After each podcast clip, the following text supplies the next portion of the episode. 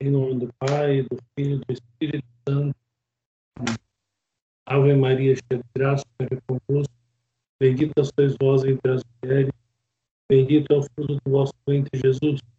Santa Maria, Mãe de Deus, rogai por nós, pecadores, agora e na hora de nossa morte.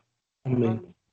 São Felipe Neri, rogai por nós.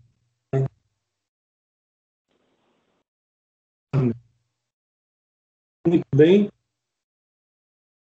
Então, nós estamos no número 115, que vai tratar da união entre a nossa alma e Deus. Nós vimos anteriormente é, sobre a graça habitual e antes disso, do organismo da vida cristã. E antes ainda, os nossos deveres para com a Santíssima Trindade, posto que nós já vimos, a Santíssima Trindade vive em nós. Então, quais são os nossos deveres para com a Santíssima Trindade que vive em nós? E agora nós estamos vendo como essas coisas se dão, ou seja, como é que se dá essa troca, onde Deus habita a nossa alma, né, e nós temos que é, dar algo em troca a Deus nosso Senhor. E nem sempre, felizmente, nós colaboramos com a graça. Felizmente. Mas, enfim, o texto, então, vai tratar da união entre a nossa alma e a de Deus.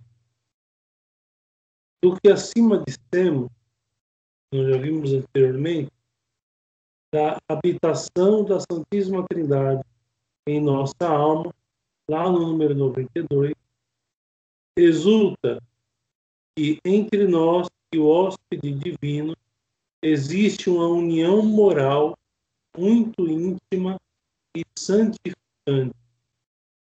Ou seja, para nós não há dúvidas de que existe uma união moral muito íntima e. Mas nos perguntamos, né? mas não haverá alguma coisa a mais, algo físico nessa união? E aqui ele faz uma nota importante. Em teologia, União física não quer dizer união material simplesmente, mas união real. Então, ou seja, quando ele pergunta aqui, mas não haverá alguma coisa mais, mais de algo físico, nós podemos trocar esse físico por real. De mais real nessa união, ou seja, não haverá alguma coisa coisa mais, algo de real nesta união, dir-se-ia que as comparações empregadas pelos santos padres parecem indicá-los, ou seja, parece que sim, por algumas posições dos, dos santos padres, parece que sim. Um grande número dentre eles, né, os santos padres, dizem-nos que a união de Deus com a alma é semelhante à da alma com o corpo. Ou seja, existe uma união da nossa alma com a do nosso corpo. Então ele vai dizer que a união com Deus é semelhante a esta união natural que já existe entre a nossa alma e o nosso corpo. Continuando. Há duas vidas em nós, diz Santo Agostinho. A vida do corpo e a vida da alma. A vida do corpo é a alma. A vida da alma é Deus. Olha que interessante essa disposição de Santo Agostinho. Então, existem duas vidas em nós: a vida do corpo e a da alma. A vida do corpo é a própria alma. E a vida da alma é Deus. Tudo isso, evidentemente, não são mais que analogias. Passamos por destrinçar a verdade que elas contêm. A união entre o corpo e a alma é substancial, a tal ponto que não formam senão uma única e mesma natureza, uma única e mesma pessoa. Então, ou seja, aquilo que Santo Agostinho diz é uma analogia muito bem feita, pode ser, mas ainda assim uma analogia. É, e aqui ele começa a trinchar, a explicar, ou seja, a união entre o corpo e a alma que nós temos, ela é substancial, ou seja, pertence à natureza de homem que é, nós tenhamos um corpo e uma alma, certo? E a união desse corpo e dessa alma forma aquilo que nós somos. Isso é substancial. É, o mesmo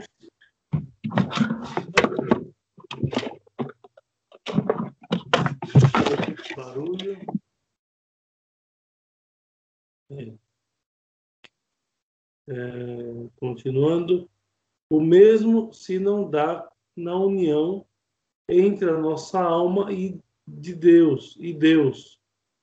Nós conservamos sempre a nossa natureza e personalidade e assim ficamos essencialmente distintos da divindade.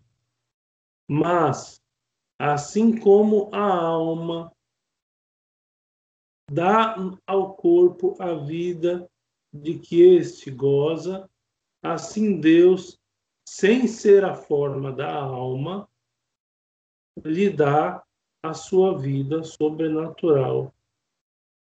Vida não igual, mas verdadeira e formalmente semelhante à sua.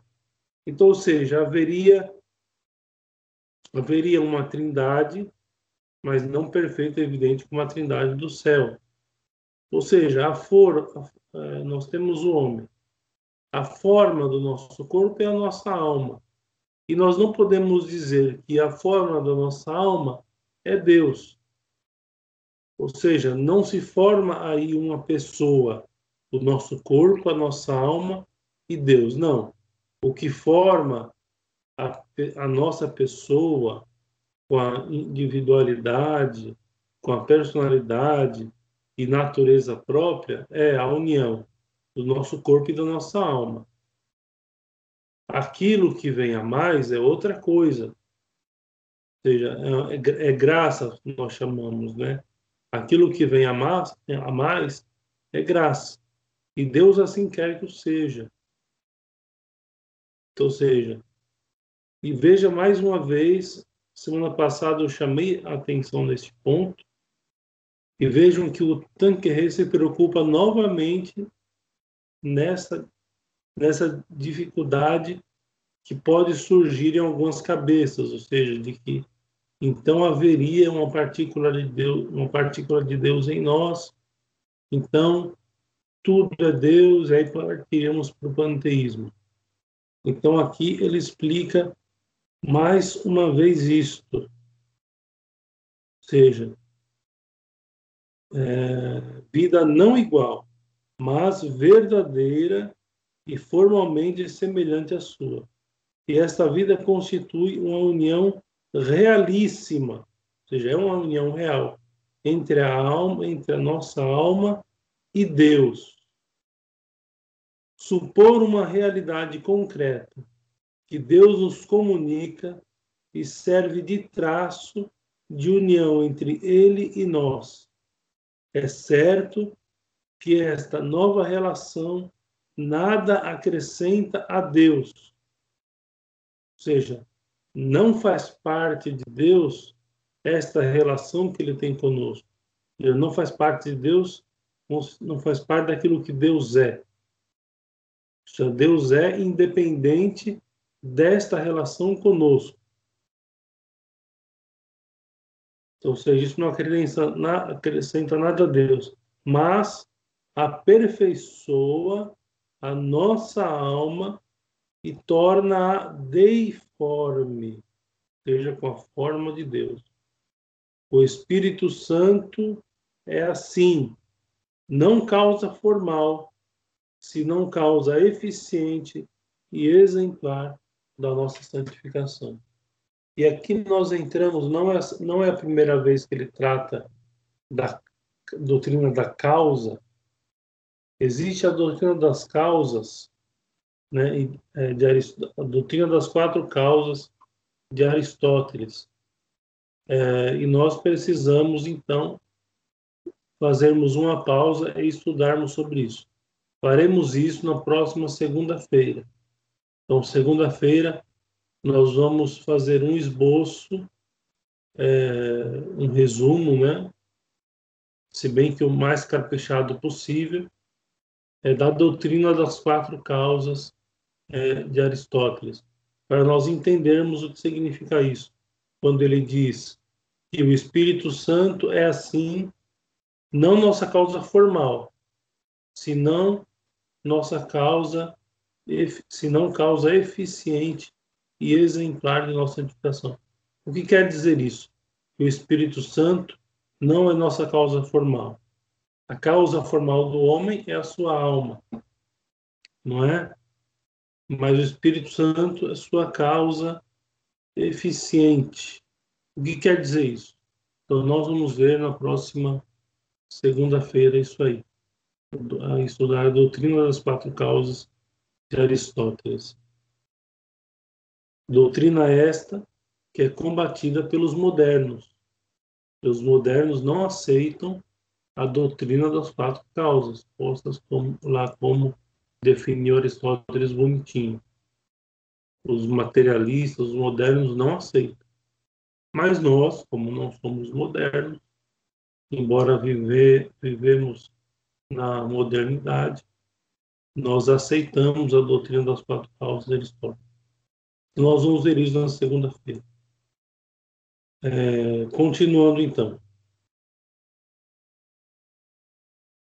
Esta mesma verdade se deduz da comparação feita por, algum, por alguns autores entre a união hipostática e a união da nossa alma com Deus. Então, ou seja, alguns autores fazem uma comparação da união hipostática e da união da nossa alma com Deus. O que é a união hipostática?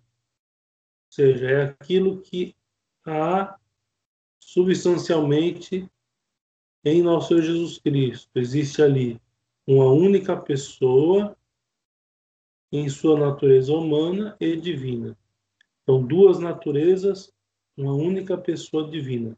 Essa é a chamada união hipostática. Então, ou seja, existem alguns autores que fazem essa comparação da união hipostática com a união da nossa alma com Deus. Então, continua o texto. Não há dúvida que a diferença entre ambas é essencial. Ou seja, não tem como nós medirmos de um modo objetivo, é fazer, fazermos uma, uma analogia de modo, de modo é, perfeita da união hipostática com a união da nossa alma com Deus. A gente percebe as coisas mais pela diferença, pelas diferenças, do que propriamente pela semelhança. Então ele diz, é, ele diz aqui, é,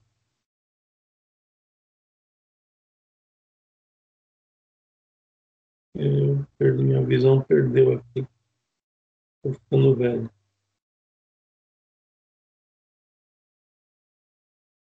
Então, não há dúvida que a diferença entre ambas é essencial. Ou seja, a, dif a diferença, a diferença da união da nossa alma com Deus e da união hipostática A diferença é essencial. A união hipostática é substancial e pessoal, perfeita, perfeitamente distintas, não formam em Jesus Cristo, mas que pela graça nos deixa. Eu acho que eu pulei uma linha aqui, estou meio confuso.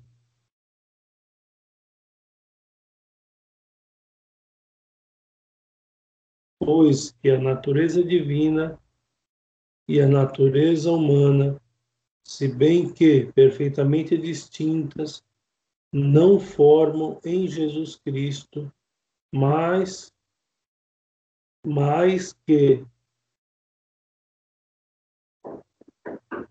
mais que uma única e mesma pessoa, enquanto a união da alma com Deus pela graça nos deixa a nossa personalidade própria, essencialmente distinta da personalidade divina, e não nos une a Deus senão no modo, modo acidental.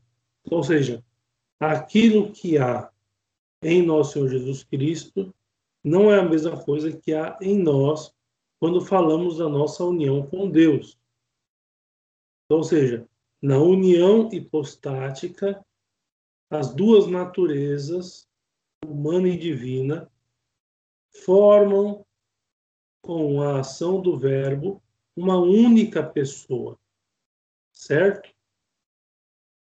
Quando nós falamos da união do homem com Deus, não acontece isso conosco. Então, ou seja, quando Deus se une com o homem, então o homem não muda então a sua substância ou é, não é, nós não podemos afirmar que é, faz parte da nossa substância é, termos esta comunhão com Deus.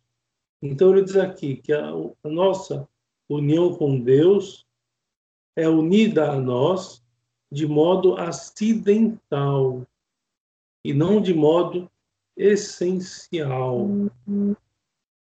Faça efetivamente esta união por intermédio da, por intermédio da graça santificante, que é um acidente em nós. Um acidente acrescentado à substância da nossa alma. Então, e nós conseguimos de um modo específico. Ou seja, como nós conseguimos a graça santificante?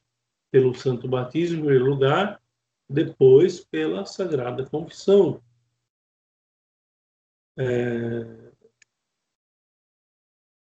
Então, é por acidente apenas que esta união com Deus acontece em nós, é por acidente. Ora, na linguagem escolástica, a união de um acidente e de uma substância chama-se união acidental. Então, essa união de Deus em nós chama-se união acidental e não a diferença disso seria união essencial. Nem por isso é menos verdade que a união da alma com Deus se pode bem dizer uma reunião, perdão, uma união de substância a substância, que o homem e Deus estão em contato tão íntimo como o ferro e o fogo que o envolve e penetra. Esse exemplo que foi dado a semana passada, como o cristal e a luz. Para tudo resumir numa palavra, a união hipostática faz um homem Deus. A união da graça faz homens divinizados. E assim como as ações de Cristo são divino-humanas ou teândricas, teândrica, teândrico é a, é a palavra para determinar esse tipo de ação duplo, né? seja, divino e humano ao mesmo tempo. Ou seja, tudo aquilo que Nosso Senhor fazia era ao mesmo tempo humano e divino. E isso é uma, uma é, ação teândrica. Ele faz o resumo e já diz logo em seguida o que é, né? É uma ação divino-humana. É...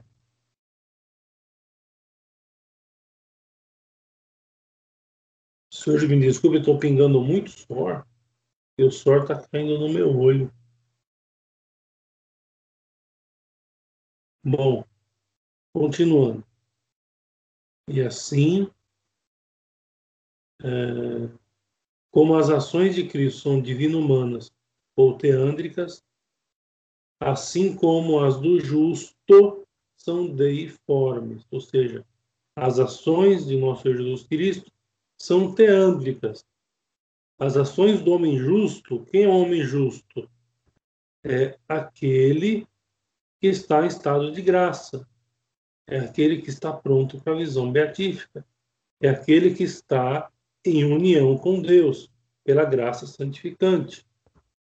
Ou seja, as ações do justo são deiformes, não teândricas, mas deiformes. Veja, mais uma, é, essa daqui é mais uma vez a preocupação do Tanquerê em, em não causar nenhuma dificuldade em nós, a ponto de, ao lermos isto aqui, nós sairmos por aí dizendo não é, que existe uma partícula divina em nós, portanto Deus está em tudo, Deus está em tudo, etc. E tal. Não, não é isso. Não, não tem nada a ver. Essas ações, elas são deiformes, feitas em comum por Deus e por nós. Ou seja, para isso, nós temos que estar em estado de graça e por esse título meritórias da vida eterna, que não é outra coisa senão uma união imediata com a divindade. Pode-se, pois, com padres médit, dizer que a união hipostática é o tipo da nossa união com Deus pela graça e que esta é a imagem mais perfeita daquela que a uma simples criatura seja dado reproduzir em si. Então, ou seja, uma coisa não tem nada a ver com a outra. A união hipostática é essencialmente diferente da nossa união com Deus. No entanto, nós podemos usar para explicar a, a outra, nós podemos usar uma não é para nível de explicação, de analogia somente. Ou seja, e, e na verdade é, existe na analogia é, uma, uma realidade assim, né? ou seja, nem sempre aquilo que é análogo é a mesma coisa. Não é que, não, que está sendo figurada. Mas, é, mas é, nós podemos ver a semelhança. Então, pela semelhança, nós podemos entender a nossa união com Deus, né, vendo a união hipostática. Certo? Mas isso é só explicação a nível de comparação não há uma é, perfeita igualdade entre a união hipostática e a união da nossa alma com Deus. Certo? É isso que ficou claro. Concluamos com o mesmo autor que a união da graça não é puramente moral, senão que encerra um elemento físico que nos permite chamá-lo físico-moral. A natureza divina é verdadeiramente, no seu próprio ser, unida à substância da alma por um laço especial, de maneira que a alma justa, a alma justa, não é qualquer alma, a alma justa, possui em si a natureza divina, como se lhe pertencesse e, por conseguinte, possui um caráter divino, uma perfeição de ordem divina, uma beleza divina, infinitamente superior a tudo quanto pode haver de perfeição natural em qualquer criatura existente ou possível. Ou seja, a união da nossa alma com Deus é algo de magnífico, é algo de maravilhoso. Tem uma santa, que agora eu não me recordo o nome, que foi dada a ela a graça de é, ver é, as, a, as almas e os anjos da guarda das pessoas. E ela fazia a seguinte afirmação: é, se fosse possível a nós todos, e não a algumas pessoas em particular, porque a ela foi dada essa graça porque Deus deu a ela o dom do discernimento. Mas se a todos fosse dada essa mesma graça de enxergar a alma humana em estado de graça, dizia ela, nós ficaríamos tentados a adorá-la. Tal é a beleza da alma em estado de graça. Então, isso é muito importante. Ou seja, há uma união, é, podemos dizer, perfeita no estado de graça. A união, podemos dizer que é perfeita. Há uma união que nós podemos dizer que é infinitamente superior de, é, a tudo aquilo que existe na vida natural de qualquer criatura existente de que existe ali uma beleza divina. Podemos dizer tudo isso, mas não esqueçamos que essa união não é essencial. Não é que essa é, união ela é acidental, como vimos anteriormente. União acidental e não é, essencial. Mas que, por outro lado, podemos dizer que é perfeita. Não perfeito no sentido pleno, naquele sentido que nós só vamos poder ver perfeição na vida eterna. Então, ou seja, qual que é o nosso objetivo? Então, é a, é a graça, a graça santificante aqui na Terra nos prepara para a visão beatífica. Então, através através da vida da graça aqui na Terra, nós podemos antecipar a visão beatífica imperfeitamente, mas podemos através de todos esses laços que a graça divina proporcionou ao homem receber. Certo? Então, seja, o homem e o, é, o homem tem é, na sua causa formal do homem é a sua alma. A causa formal da alma não é Deus. Então, portanto, não há uma união essencial. Mas há uma união muito especial, uma união real, física, como dizia lá no início, ela pergunta: não existiria uma união física? Então, existe. Existe uma união real entre Deus e, e, e o homem, não qualquer homem, somente o homem justo, ou seja, aquele que está em estado de graça santificante, não é? E aí alguém pode dizer assim, e esses vídeos vão cair na internet, né?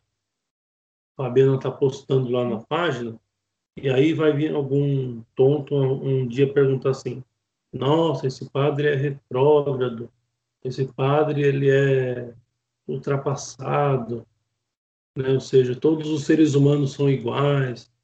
Por que fazer essa divisão? Né? Ou seja, nós estamos na, vivendo a época do bonzismo, né?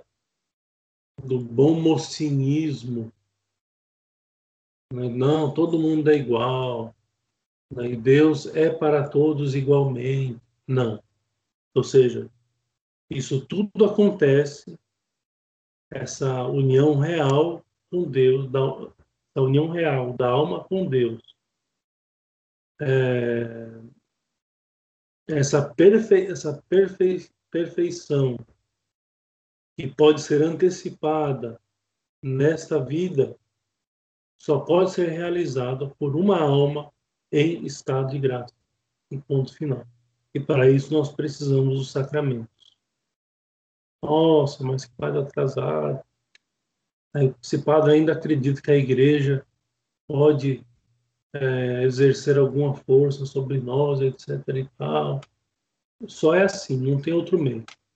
Ou seja, somente uma graça, uma, uma alma em estado de graça é, pode ter esta união perfeita com Deus.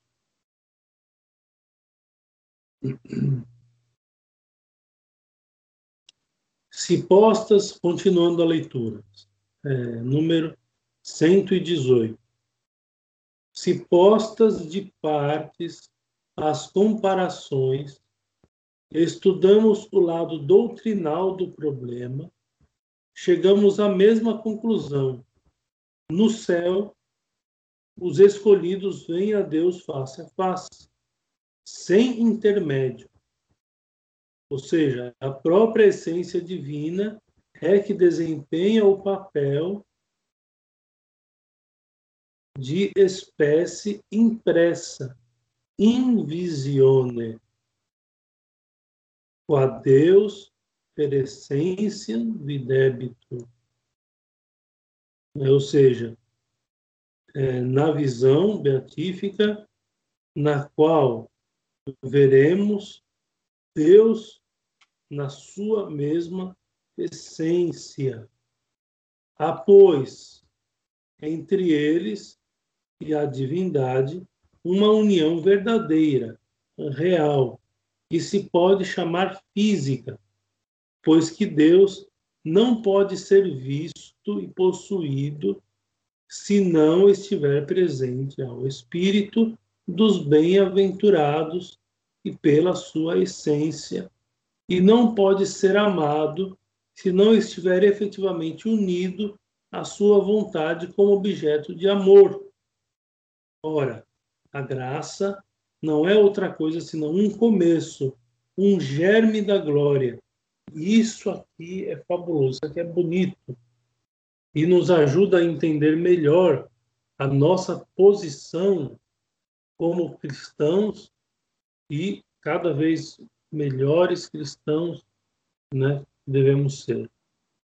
Então, ou seja, nós só poderemos no céu partilhar da visão beatífica se nós já nesta vida, ou seja, antes da visão beatífica, objetivamente, se já nesta vida nós víamos a Deus através da união da nossa alma com Ele. Nós só podemos é, comungar da presença de Deus no céu se nós já comungamos da presença de Deus nessa terra. Então, ou seja, vai haver um momento em que o fio da nossa vida será cortado. E é justamente naquele momento em que as coisas serão medidas. É naquele momento em que a, a nossa a divisão da nossa alma e do nosso corpo é naquele momento em que vai haver o julgamento, ou seja, onde vai ser vai ser vai ser de, definido uma coisa muito simples. E para a gente não ficar buscando analogias, vamos falar de modo objetivo. É naquele momento que vai se ver se aquela alma está em estado de graça ou não. Ponto final. É isso. Se ela está em estado de graça, visão beatífica. Se ela não está em estado de graça, é, dependendo do caso, vai para o purgatório, dependendo do caso, vai para o inferno. É assim que as coisas vão ser no dia em que o cordão da nossa vida for rompido.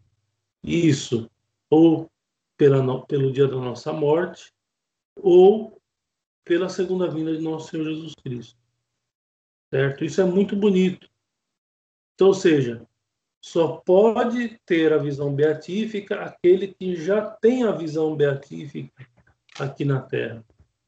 É lógico que essa visão que nós temos na Terra é uma visão imperfeita, não é aquela visão perfeita que teremos no céu. É aquilo que nós chamamos de união da alma com Deus. Então, ou seja, se a nossa alma está unida a Deus pelo estado de graça santificante, então, nós morrendo nesse estado, nós veremos a Deus. Continuando aqui a leitura. Portanto, a união começada na terra entre a nossa alma e Deus, realizada, né, feita pela graça, é afinal do mesmo gênero que a da glória. Ou seja, real e em certo sentido física, né, como ela. Assim, conclui o padre Froger, no seu belo livro de Habitação do Santo Espírito. Está, pois, real, física e substancialmente presente no cristão que possui a graça.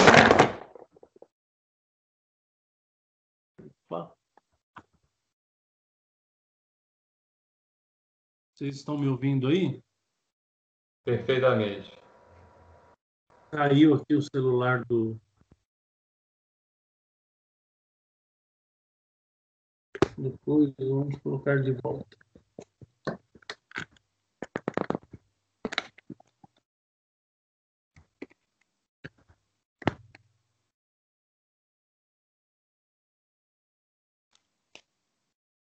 Pronto. Pronto. É...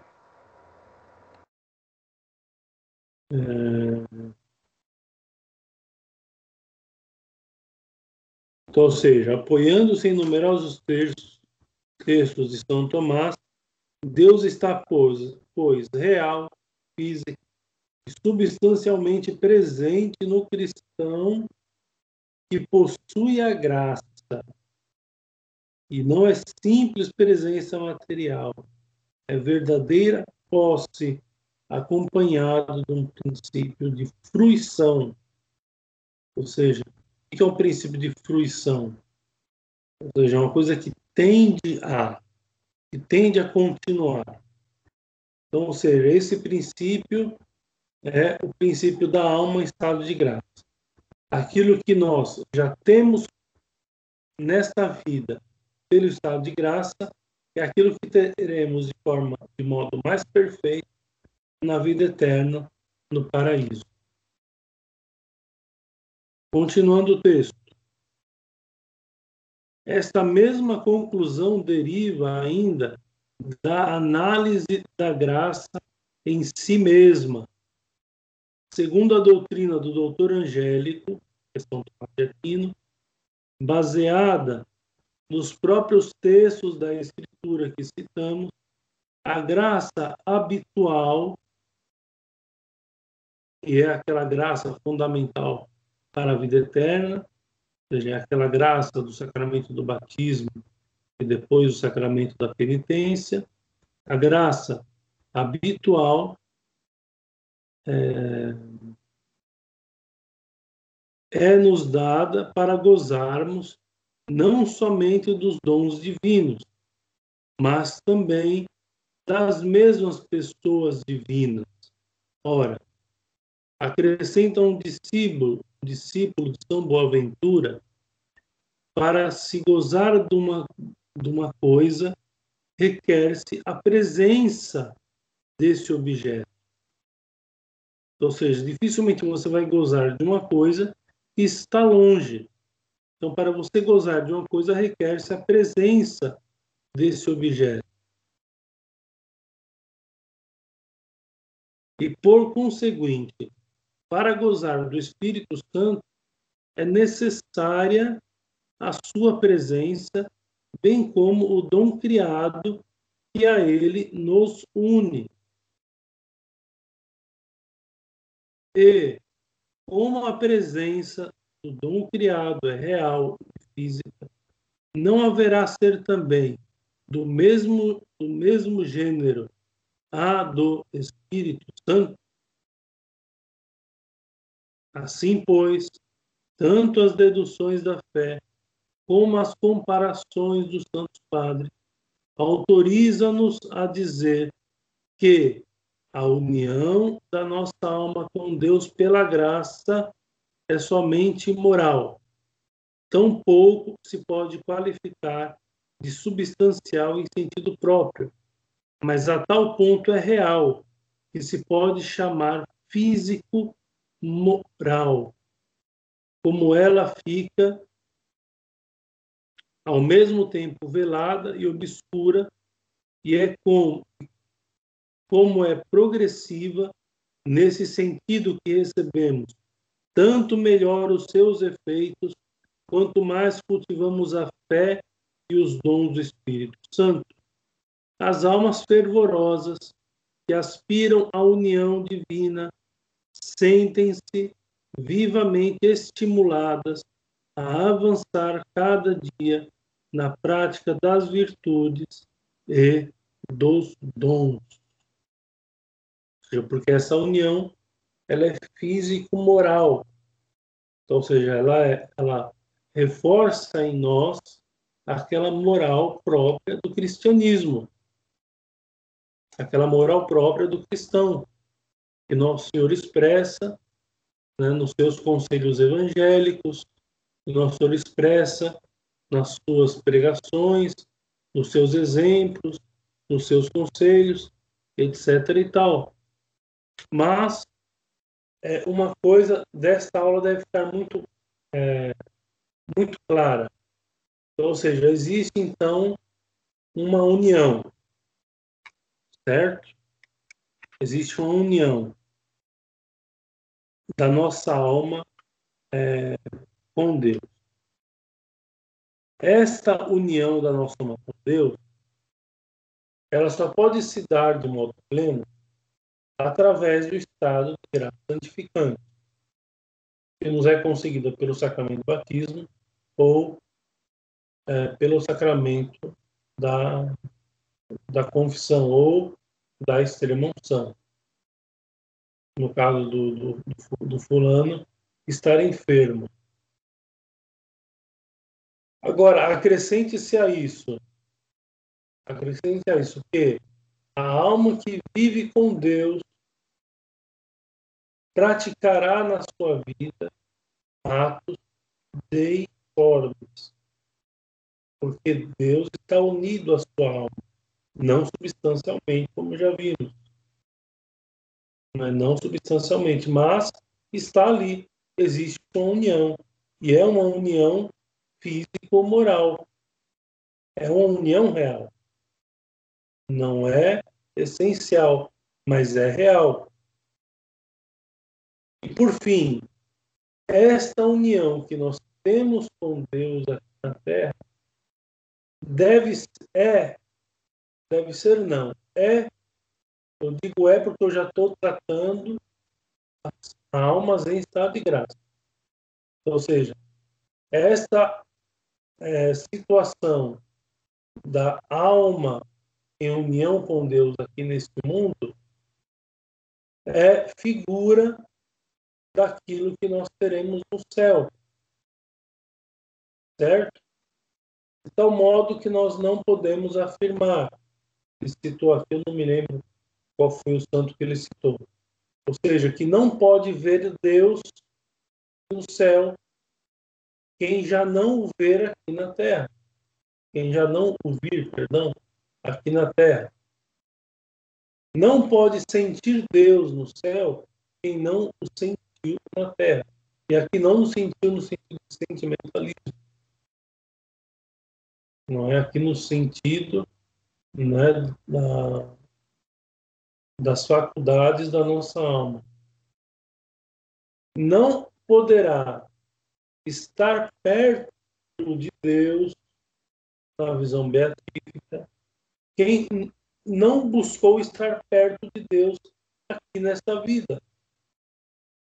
Agora, nós vamos nós só vamos conseguir alinhar o nosso modo de ser, buscando a Deus, exercendo as virtudes, é, buscando uma vida espiritual cada vez mais digna, etc, etc, etc, quanto mais nós reforçarmos em nós aquele estado de graça fundamental para estarmos com Deus na eternidade. Certo? E por hoje nós podemos encerrar. Vou abrir as perguntas e na próxima vez, na próxima segunda, aventou-se a possibilidade de nós é, fazermos na quinta-feira as aulas. Para mim está bom segundo, é que aconteceram dois imprevistos, né? Eu até peço desculpa a todos, mas segunda-feira é, os padres resolveram dar uma passeada, né? Para descansar um pouco. E eu até levei o tanque, só que na hora lá do hotel, é, os padres estavam conversando, né? enfim, a conversa até boa, então eu não quis atrapalhá-los, né? eu não quis falar assim, olha, vamos em silêncio agora, eu vou, vou ter uma conferência aqui. Então eu não quis atrapalhar esse momento dos padres. Então eu peço desculpa, mas para mim segunda-feira continua bom. Foram só dois eventos, né? A primeira vez eu fiquei, fiquei me passei, passei mal de repente e nessa segunda vez aconteceu de, de eu ir para o encontro, é, para o passeio junto com os padres, tá bom? Então, nossa próxima aula, segunda-feira, esperamos nada aconteça. É, nós começaremos então o número 119, das virtudes e dos dons ou faculdades da ordem sobrenatural. Certo? Perdão eu já tinha comentado, na verdade nós vamos ter uma semana que vem, nós vamos falar sobre o princípio, sobre a doutrina das causas de Aristóteles, porque vai se falar muito em, em causa eficiente, causa formal, causa final. O que, que é tudo isso? Então nós vamos entender isso a partir de segunda-feira. Vamos estudar a doutrina das causas de Aristóteles. Bom, então eu abro aqui agora para fazerem perguntas.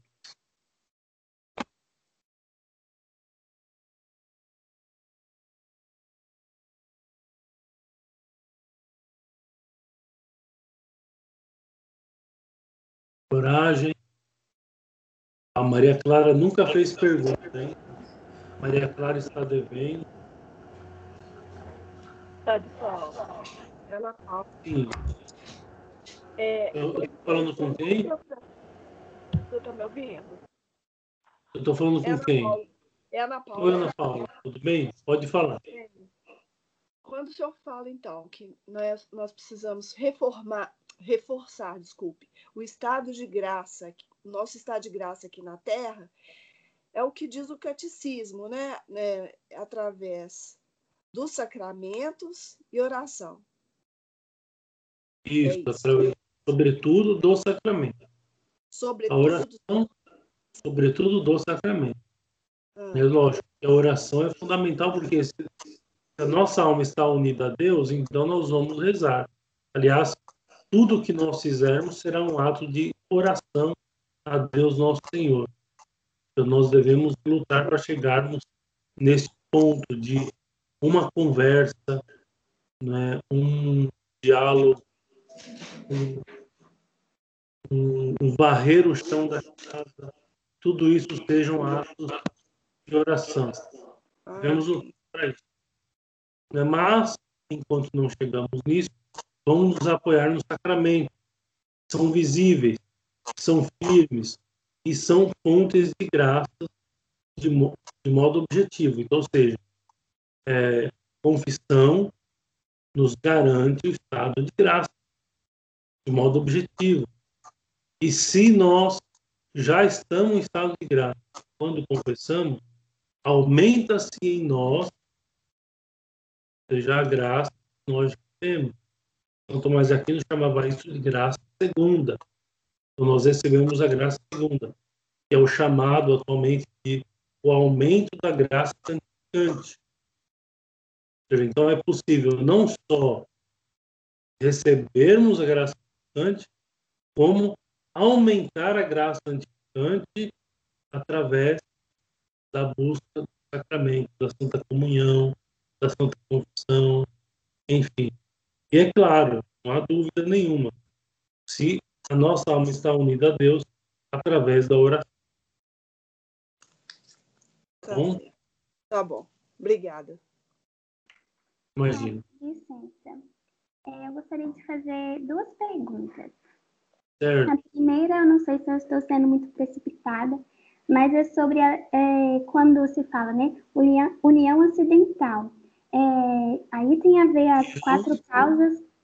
É, quando se fala, né? União acidental. Aí tem a ver a doutrina a, é, das quatro causas de Aristóteles e ou pecado original, a queda. Não sei. Eu não entendi daquela palavra que você diz, união. Quando o Senhor diz, quer dizer, quando está no livro, união acidental, é, eu não sei se eu estou sendo precipitada. É por causa da doutrina das quatro causas de Aristóteles ou tem a ver, algo a ver com o pecado original, com a queda? Não, não tem a ver com a queda, tem a ver, na verdade, com a essência das coisas, não é? Então, existe algo na essência do homem e na essência de Deus que não permite que haja ali é, uma outra essência. Né? Então, surgiria uma terceira essência se a união é, da nossa alma com Deus fosse uma união essencial. Deu para entender? Então, ou seja, haveria ali, então, um outro objeto uma outra coisa, mas não há. Continua sendo homem e continua sendo Deus. Uhum. Então, o que há ali é uma união acidental e não essencial. Então, ou seja, isso quer dizer é, nenhuma coisa nem outra. Quer dizer é a respeito da nossa, da nossa substância, da nossa natureza e da natureza de ou seja, existe algo nas naturezas seja, que não permite que aconteça é, uma união ali, uma união, é, uma outra união essencial ali no meio. Uhum. Obrigada, é. É, a outra pergunta, eu gostaria de saber como, fica, como ficaria a situação de pessoas que aqui na Terra não conseguem ter é, é, se unir a Deus por motivos, por exemplo, de doenças, assim, que afetam a consciência, a parte mental e tudo mais. Uhum. Bom, em primeiro lugar, devemos rezar por essas pessoas todos os dias, por aqueles que morreram sem é, chegar à graça da conversão porque pode ser que Deus, no momento da, da morte do fulano, através da, como Deus é eterno, através da nossa oração, eh, Deus pode é, levar de repente um padre ali para o hospital e dar a extremunção. Semana passada mesmo eu fui no hospital para dar a extremunção para uma pessoa e acabei dando em três. Ou seja, não estavam esperando. Uhum. Eu fiquei sabendo que depois uma delas morreu. Aliás, a complicada. Entendi. Ou seja, essas coisas cabem à graça de Deus. Devemos rezar muito pela conversão das, das almas, pela conversão das pessoas. E, além de rezar, devemos fazer a nossa parte, quesito ensinamento, né? Seja, devemos ensinar a católica em todos os cantos e de todas as formas que pudermos né, no nosso dia a dia, no decorrer do nosso dia. Então, os dias correm, as coisas passam, pessoas passam sobre nós. No trabalho, nós conhecemos pessoas novas. Na escola, conhecemos pessoas novas. Na vizinhança, conhecemos pessoas novas. E às vezes as pessoas que estão à nossa volta nem são tão mais novas assim. E nós, existe em nós uma espécie de bloqueio de tratar certos assuntos, como esse, por exemplo, a questão da fé. A importância de levar um fulano para a igreja, para voltar a receber o sacramento, sem ser chato. Nós não precisamos ser chatos para fazermos a nossa parte de bom mas devemos fazer. Uhum. Ou seja, o que nós estamos fazendo quanto a isso? E, e outra, lembrando que essa nossa atitude apostólica, ela reforça ainda mais a, a união é, da nossa alma com Deus. Porque é isso que nosso Senhor quis. Nosso Senhor diz, né, quando sobe ao reino dos céus, ide por todos os cantos e fazer que todos os povos sejam meus Ou seja, isso é algo querido por nosso Senhor. Uhum. Se é querido por nosso Senhor, deve ser querido por nós também. E uhum. se é querido por nós, devemos ir atrás para que todas aquelas pessoas que entram em contato conosco no nosso dia a dia possam voltar a viver. Entendi, padre. Muito obrigada. Mas de um jeito mais específico, como ficaria a situação daquelas pessoas, por exemplo, que têm problemas mentais? Não, essas pessoas aí. Que não têm faço... condições de se confessar, por exemplo. Entendi. Nesses casos aí, né, basta para elas o batismo e de resto a misericórdia de Deus, nosso Senhor, vai agir, né? Uhum. Nesse caso, para essas, para essas almas, né? São almas muito especiais, certamente, para nosso Senhor, não é porque elas não têm uma consciência como nós temos, né? É. Então, a essas almas basta o batismo e o resto Deus vai. Muito obrigada, Padre. Deus lhe pague. Imagina. Paguei minha dívida, hein? Muito bem. Gostei da participação. Muito obrigado. Mais alguma pergunta?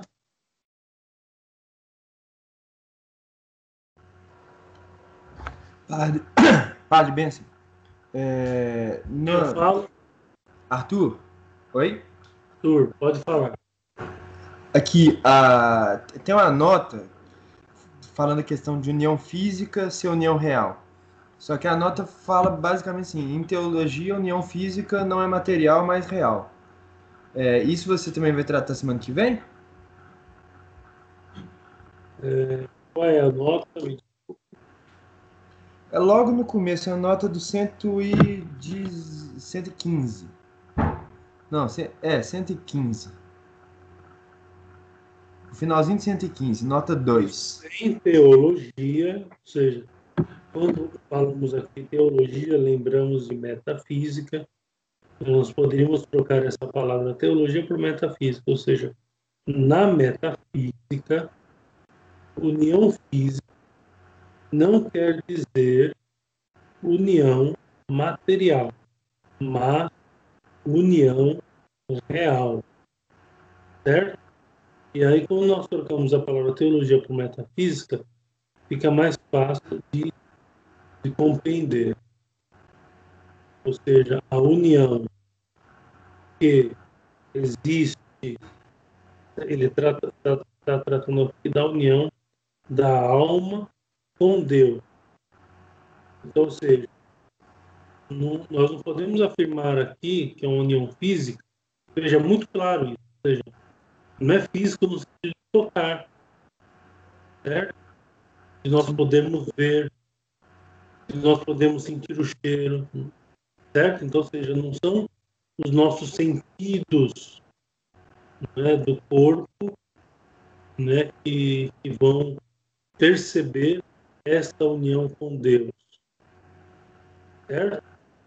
Sim. Então, essa, essa, essa união, ela é, ela é real. Certo? Não é material. Ela é real. Tudo bem? E a metafísica cabe explicar isso. Teologia, no caso, teologia cabe explicar sobre essa união real. E ele explicou. Né, nós vimos mais para frente que ele explicou isso. Bom? Sim. E, e, e outra coisa, o estado de graça é, ou, ou, você está, ou você não está, ou tem graus do próprio estado de graça, sem entrar em outras questões, como por exemplo, você comentou da graça segunda. Não. O estado de graça santificante, ele, é lógico, ele vai é, ter graus é, de acordo com a disposição das almas ao receberem o sacramento da confissão, por exemplo. Vai ter grau. Mas o fato é que, uma vez a graça seja conferida, essa graça já está em condições de entrar na vida eterna, de ter, possuir a visão eterna. Certo? Mesmo, Sim, mas... mesmo, que, mesmo que por mesquinhez da, da alma dela, ela não é, ela não fez jus à grandiosidade daquilo que estava recebendo. Talvez possa ganhar alguns dias no purgatório, por exemplo, isso aí cabe a Deus. Mas, mas é certo que a alma que morre está de graça vai para o então, dentro do próprio estado de graça, pode estar mais perfeitamente em estado de graça ou menos perfeitamente? Isso, os filhos. Obrigado, padre. Imagina. Mais alguma pergunta? Ô, padre, é, acho que não. Podemos encerrar?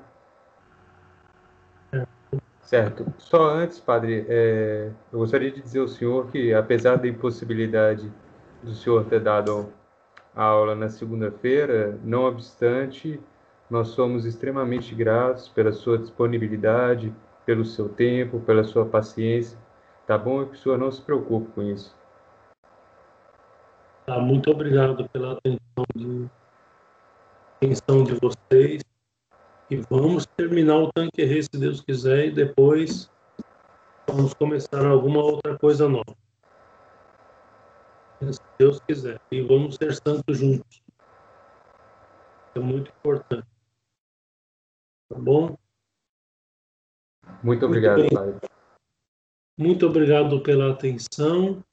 Nossa Senhora recompense a cada um de vocês e vamos rezar uma Ave Maria para encerrarmos né, mais esta conferência. Ave Maria, cheia de graça, o Senhor é convosco. Bendita sois vós entre as mulheres, e bendito é o fruto do vosso ventre, Jesus. Santa Maria, Mãe de Deus, rogai por nós, pecadores, agora e na hora de nossa morte. Amém. São Felipe Neri, rogai por nós. Em nome do Pai, e do Filho e do Espírito Santo. Amém. Bem, mais uma vez, até logo a todos. Deus abençoe nossa Senhora os recompense pela paciência.